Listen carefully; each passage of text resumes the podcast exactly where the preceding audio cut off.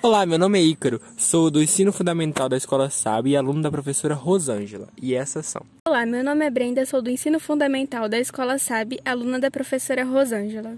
Olá, meu nome é Gabriela, sou do ensino fundamental da Escola SAB, aluna da professora Rosângela. E hoje vamos falar do livro Vidas Secas de Graciliano Ramos. Então vamos nós até o capítulo 1. O capítulo 1 é chamado de Mudanças. No início dessa resenha de Vidas Secas, somos apresentados a Fabiano, assim a Vitória, o filho mais velho, o filho mais novo e a uma cachorra chamada Baleia e também a um papagaio. Eles são os seis viventes que estão caminhando na seca. Trata de uma família de retirantes perambulando a caatinga por um dia inteiro, sem nem mesmo encontrar uma sombra para descansar. O filho mais velho de Fabiano já não dá mais conta de andar.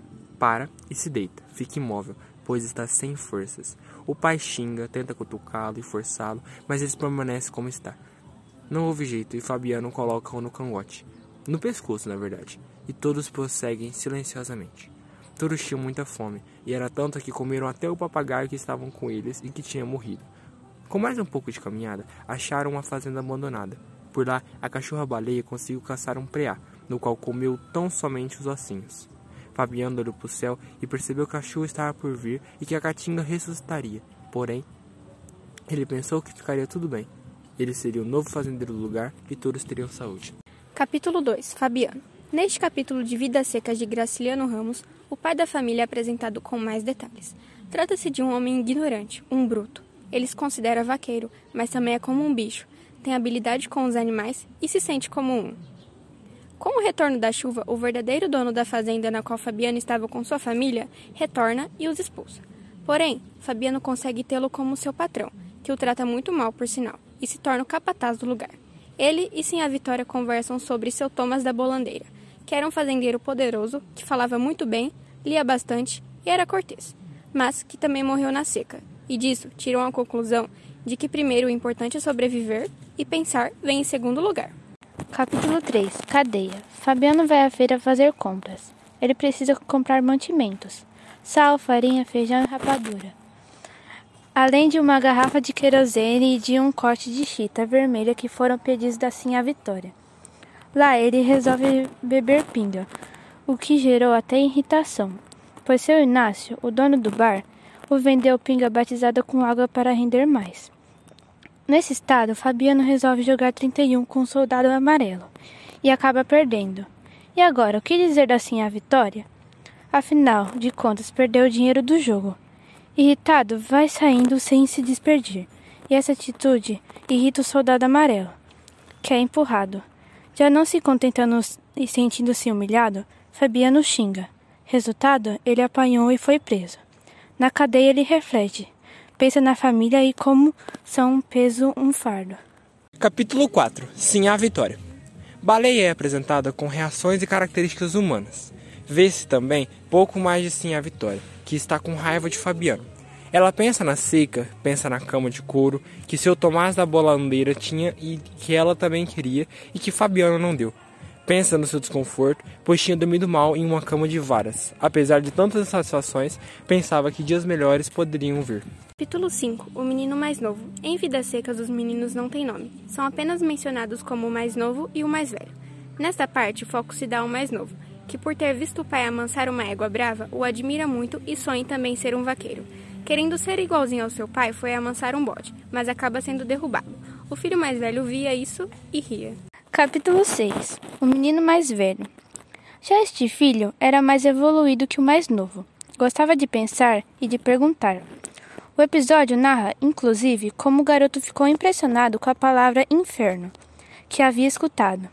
Mesmo sonhando muito e tendo dúvidas sobre tudo, seu vocabulário era muito curto.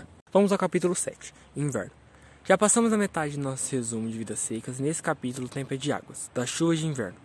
Na cena, lemos Fabiano conversando com Sinha Vitória sobre as incêndios. Todos estão em volta de uma fogueira enquanto conversam. Ela tinha medo das inundações. Ele, por sua vez, contava muitas histórias heróicas. Aliás, inventava.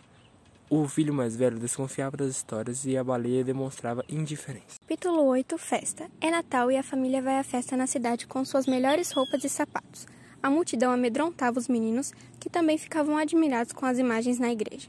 Contudo, eles são discriminados. Fabiano bebe pinga e se sente valente. Provoca todos, mas são humilhados. Incomodados com as roupas, eles as retiram para ficarem mais à vontade. Capítulo 9 Baleia Nessa sequência do nosso resumo de vidas secas, nos deparemos com a baleia doente, cheia de feridas e com os pelos caindo. Fabiano pensou que fosse princípio de hidrofobia e também pensa em matá-la. A cena é dramática. Sim, a Vitória apegou-se à Virgem Maria e os meninos choravam alto. Fabiano erra o primeiro tiro, que acerta na perna da baleia. Ela chora e se arrasta, sentia que o fim estava próximo, e até descreve pensando em sua vida. Todas sofrem com a morte da baleia, pois ela era como um membro da família e também um sinônimo de sobrevivência. Depois desse momento, constantemente os personagens se lembrarão dela.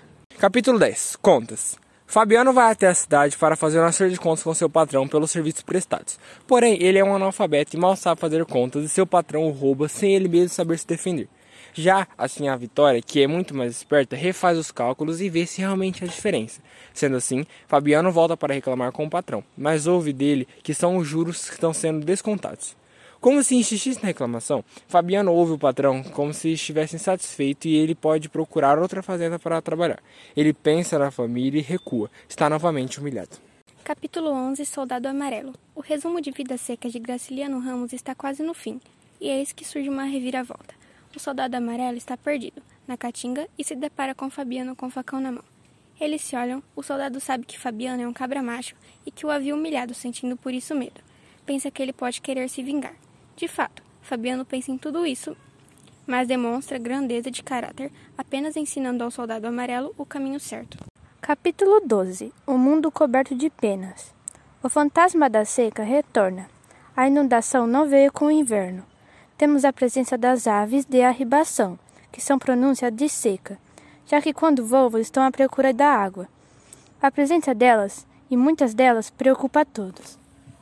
E lá vamos nós para o último capítulo, capítulo 13, Fuga. O nosso resumo de vidas secas termina como começou, com uma migração. A família está novamente em fuga da seca. A fazenda é despovoada, pois o Fabiano combina com uma mulher uma nova mudança. Ele mata o bezerro que tinha, salga a carne e parte sem nem se despedir do seu patrão. Vai embora cansado de ser explorado, mas com a esperança de uma vida nova. Sabem que o sertão vai continuar mandando gente para longe, ainda assim vão embora sonhando. Não se trata de uma família que sonha alto, não há grandes projetos urbanos. Eles apenas querem comida e os filhos na escola. E aí, gostou do nosso resumo de vidas secas?